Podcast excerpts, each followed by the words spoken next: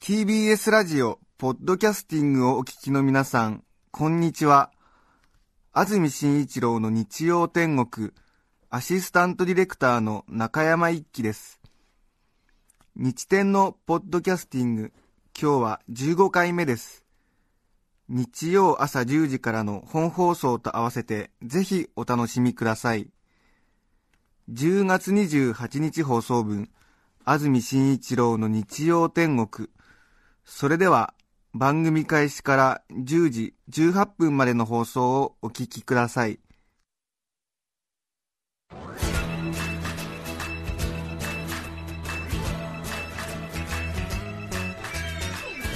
安住紳一郎の日曜天国。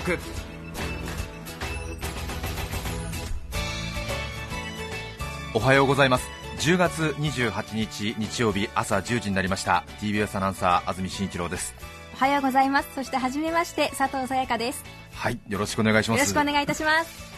えーずっとアシスタントをしてくださっていました中澤由美子さんが、はい。産休のため年内いっぱいお休みということでアシスタントに佐藤さやかさんをお迎えしてしばらくお付き合いいただきたいと思います。はい。たくさんの応募の中から佐藤さやかさんに決まったわけですが、一言自己紹介と抱負をお願いします。はいわかりました、えー佐藤さやかです。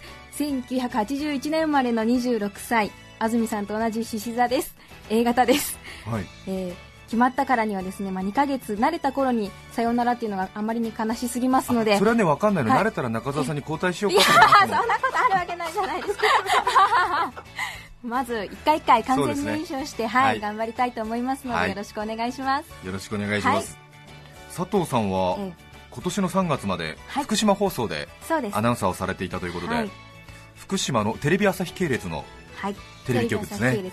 はい。お仕事はどんなことをされてたんですか？まあ、本当に幅広くいろんなことをやってたんですけれども、まず天気予報ですとか、はい。まあニュースを読んだり、うん。あとはラーメンを食べてグルメリポートしたりですね、はい。あとはおすすめのお店とかに行って中継をしたりとか、はい。はい、やってました。そうですか。はい、ラジオを聞きの方からも福島放送当時の佐藤さんをよく見ていて、はい。ファンでしたという方からもはい。メールをいただきまして、ああ嬉しいです。ね、ええ。本当ですかありがとうございます。そんな佐藤さんとはい。年内いっぱいですけれども、ええ。一緒に番組を担当していきたいと思っています、はい。どうぞよろしくお願いしたよろしくおいと思います願いします。さて、えー赤坂今日の天気ですけれども本当に青空が広がっていますね、台風一過とはこのことだなという感じですけれども、昨日はね台風20号の影響で大変でしたけれど今朝会社に来る道すがらアスファルトの上に街路樹の葉がね、はい。ものすごい量散らばっていてものすごいやっぱり風と雨だったんだなということを改めて感じましたけれども、台風20号は東の海上へ抜けて午前3時温帯低気圧に変わったそうです。今日は全国的に台風一過の秋晴れが広がり関東も日中は晴れの天気が続くそうです。気温は昨日より大幅に上がり東京では23度と快適な陽気になるそうです。現在がちょうど20度ですからさらに3度お昼にかけて上がるようです。海上では明日にかけても波の高い状態が続くので海にお出かけの際には注意が必要ということです。昨日のね台風一日雨でしたもんね、ええ傘さしてもすぐ裏っかえってしまって、そうですね。捨ててありましたね。えー今朝もあの駅のはい、地下鉄の駅の出口のところに、あの骨がバラバラに壊れてしまったビニール傘がた。くさん置かれてましたけどね、はい、えーあれは一体誰が片付けるんでしょうね。誰が片付けるんでしょう。心配ですね。ねえ。はい、すごい量が置いてありましたけれどもね、えまあ、あれは本当はね持って帰んなくちゃいけないんでしょうけれど、昨日、札幌に仕事で行ってましてで戻りが、えー札幌から羽田空港に向かう最後の飛行機で帰ってこようと思ったんですけれども、はやっぱり羽田空港がしばらく暴風雨でうん。離着陸が制限されていたということでこうそのダイヤがぐーっと後ろの方にこう詰められてしまったので、はい。ものすごい夜から深夜にかけてうん。羽田空港が大渋滞になってしまってですね、はい、私は本当は9時過ぎぐらいに札幌の千歳空港を離陸して羽田空港に11時ぐらいに着く予定の便だったんですけれども、うん。千歳空港で1時間半ぐらいですね羽田空港上空が混雑しているために、はい。管制塔から離陸の許可が下りませんということでうん。飛行機の中でずーっと1時間半ぐらい待ってたんですよね、えーでようやくなんとかもしかしたら今日中に帰れないかななんても思ったんですけども、なんとか飛行機がはい。離陸してよかったなと思ったんですけどもそうです羽田空港に着いたらですね、はい。もう日付が変わってまして夜の12時過ぎてましてええ大変でしたね、まあ、安住さんが帰ってこないんじゃないかって心配になりませんでした。あそうですか。ええそれで、はい。あの12時過ぎ本当は多分11時20分ぐらいで普段のダイヤ通りだと多分全部の飛行機が着陸するはずなんですけど、はい。12時過ぎても続々と飛行機が降りてきてて、うん。沖縄とか福岡とか札幌などから便が10便ぐらい降りてきたんですかね。で何が困るって12時過ぎてるんで、ええ。東京モノレールの最終が12時7分らしいんですよ。あ。そうすると羽田空港に着いてみて着いたもののそこからの交通手段がみんなないんですよーね。そうですよね、ええ。それで羽田空港のロビーの椅子で始発電車が出るまで待つっていう人とあるいは何としても帰りたいっていう人に分かれてたんですが、そうすると残りタクシーしかないんで、ええ。タクシーの待ち列が 150m ぐらいずっと続いちゃって、びっくりしましたね。びっ、くりですね、ええ。まあねあの気象条件なので仕方ないですけれども、飛行機会社もね飛ばすだけ飛ばしといて全然あと面倒見てくれないみたいな。なんとなくね送迎バスとか出るのかななんて思いきや、全然そういうことはなく、アフターケアがなく、ええ。はい。まあ、それは仕方ないんでしょうけどね、ええ。なんか皆さんも呆然としちゃって。うん。タクシーも1分に1台ぐらいしか来なくてですね。150m ぐらい列があって。びっくりしましたけどね。そしたらなんかあの端の方から空港職員とかええ。航空会社の人たちだけは個人タクシーとかの予約のあれでブンブンブンブン出ちゃって。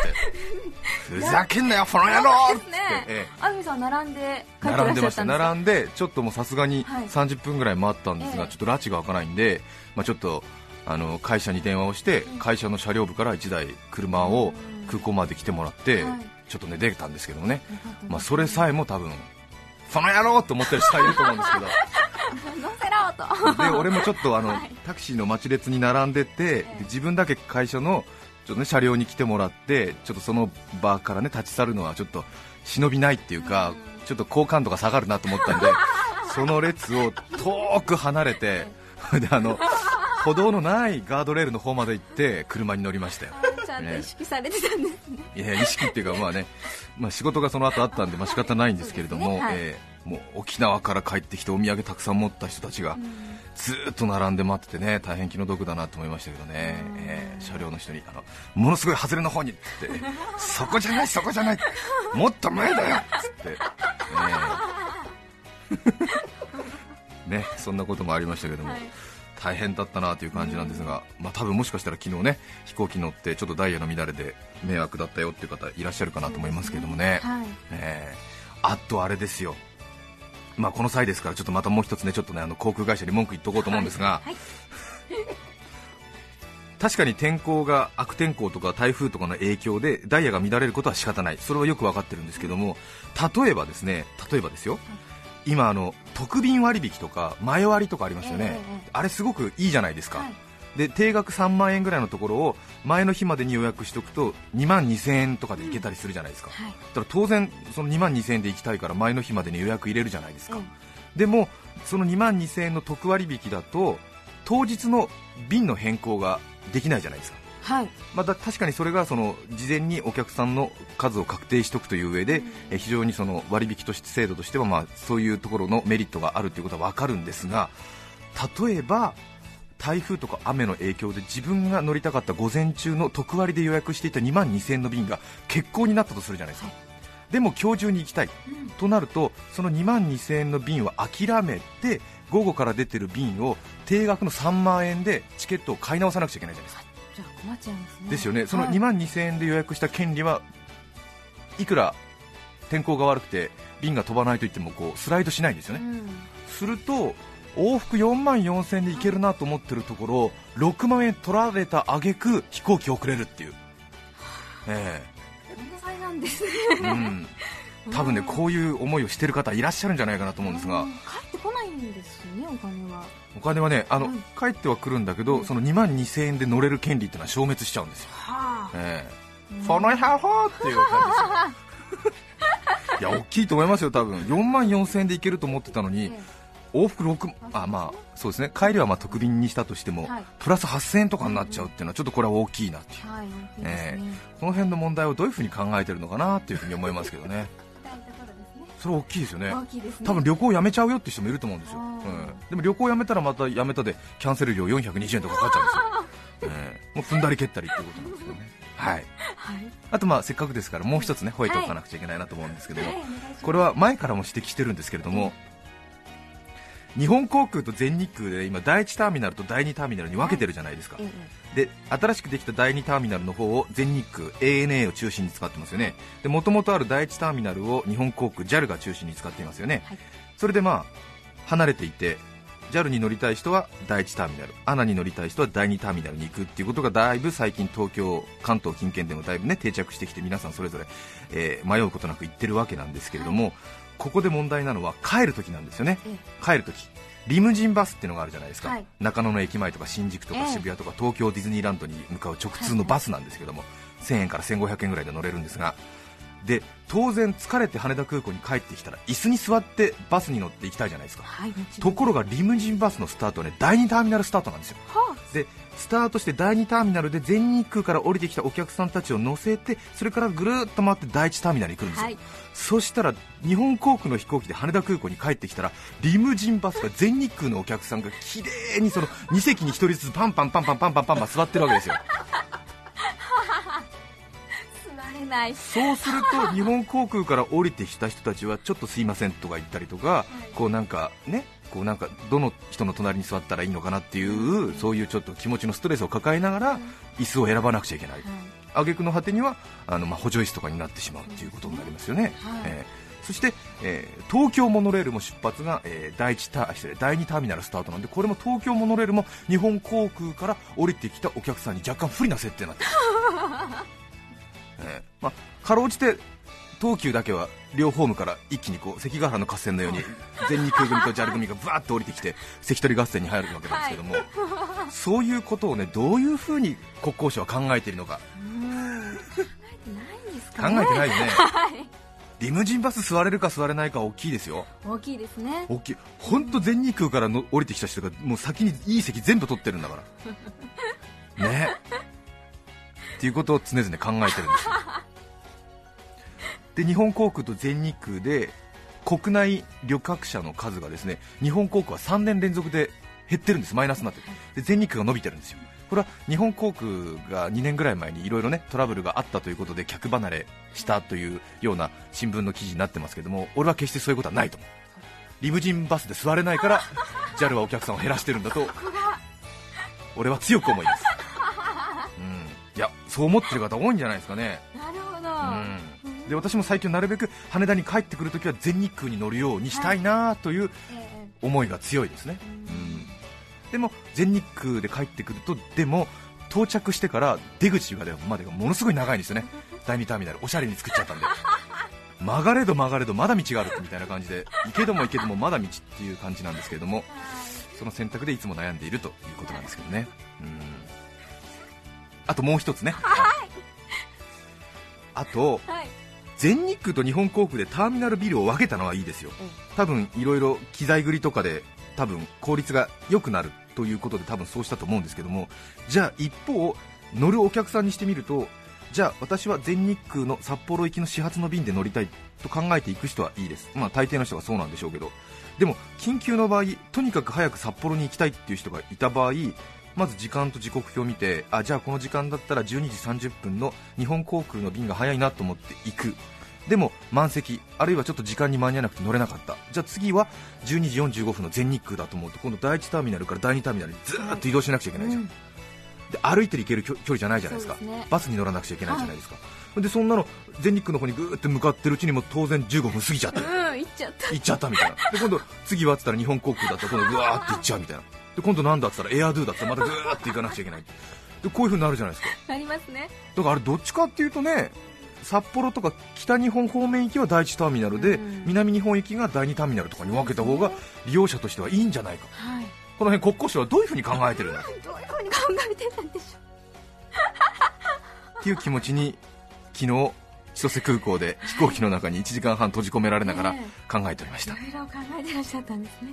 飛 行機乗る機会多いと思いますんで、はい。飛行機の利用者は国内利用者は、えーと昨年延べ人数で1億3000万ぐらいということで大体国民に1人は現在国内旅客機に1年に1回は乗るという計算らしいですけれどもね、皆さんが飛行機に乗った時の何かやるせないことありましたら、ぜひこちらにお便りいただきたいと思います。はい。一緒に吠えてまいりましょう、はい。大変長くなりました。今日のメッセージテーマはこちらです。今さら人に聞けないこと事前に今日もたくさんのメッセージをいただいています。ご紹介してまいりましょう。松戸市のローザー茜さん32歳男性美容師の方からいただきました。ありがとうございます。今さら人に聞けないこと。利用師の端くれとして非常に恥ずかしいのですが先日当店に初めて見えたお客様にカットの注文を伺ったところ慎太郎狩りにしてくれと言われ慌ててしまいました。慎太郎狩り？石原慎太郎都知事の若い時のスタイルなのでしょうが32歳の私には全く想像がつきません。そこで慌てて嫁にパソコンで検索してもらうことに。かっこその間私はちょこちょこ後ろだけ切っているふりをして間をつないでいました。そして数分後検索した画像を見ると子供のスポーツ狩りが伸びたようにしか見えませんでした。なんとかカットを仕上げましたがあれで良かったのか分かりません。慎太郎狩りって何？今更聞けません。うんでも文句言われなかったならそれでよかったんでしょうね。ですね。はい。きっと多分あれですよね。太陽族なんて呼ばれてた頃のあれですよね。多分スポーツ狩りで前髪がちょっとこうスポーツ狩りよりも長いい感じの、ええ感じだと思いますけどもね。慎太郎狩りって言われると確かに32歳の利用師の方は戸惑ってしまうでしょうね、堺市の文子さん女性の方からいただきました。ありがとうございます。私の今さら人に聞けないことは親友の誕生日です、5月の16日か17日なのですがどちらか今さら聞けずに困っています。東京と大阪に離れて暮らし始めてから毎年彼女は私の誕生日にプレゼントを誕生日の日指定で送ってきてくれます。私も同じように誕生日指定で送りたいのですがどちらの日指定にしていいものやら彼女が一人暮らしをしているのを理由に平日に送っても受け取れないから早めに送るねといつも言い訳しいつも誕生日前の週末指定で送っています。そのうち5月の16日と17日が土曜日、日曜日になるんじゃと恐れています。親友なだけに本当に今更誕生日いつだっけとは聞けません。あねえありますよね。ねえ。ー誕生日とか人の名前とかね、えはい。えー今さら聞けないっていうね、確かに。ねえ。今日は皆さんから今さら人に聞けないことというテーマでメッセージをお待ちしています番組にメッセージを送ってくださった方の中から抽選で5人の方に何かと便利でシュールな表紙があなたの日常を演出。日天オリジナルノートをプレゼントします。今日のテーマは今さら人に聞けないこと。皆さんからのメッセージお待ちしています。そして番組では皆さんからの曲のリクエストも募集しています。ぜひメッセージにはリクエスト曲も書いて一緒に送ってください。それでは今日の1曲目をご紹介します。千葉県柏市のいい年したおじさんよさんからいただきました。日曜日の朝からつまらない話で恐縮です。勤め始めてからいつも疑問に思うことがあります。それは職場で人が他の部署へ移ったりする場合つまり人事異動の際に使う漢字は移動移るではなくて異なるいですね。どうしてなのでしょうか？ということですがリクエストはボーイズタウンギャング。君の瞳に恋してる。お聴きください。どうぞ。10月28日放送分、安住紳一郎の日曜天国、10時18分までをお聞きいただきました。著作権の問題があり、リクエスト曲は配信することができませんので、今日はこの辺で失礼します。安住紳一郎の「ポッドキャスト天国」今日10月28日はポッドキャストのご案内役でおなじみ AD 中山一輝さんの誕生日です繊細な声色とは裏腹に柔道の有段者でも今日の予定はガラガラですお聞きの放送は TBS ラジオ954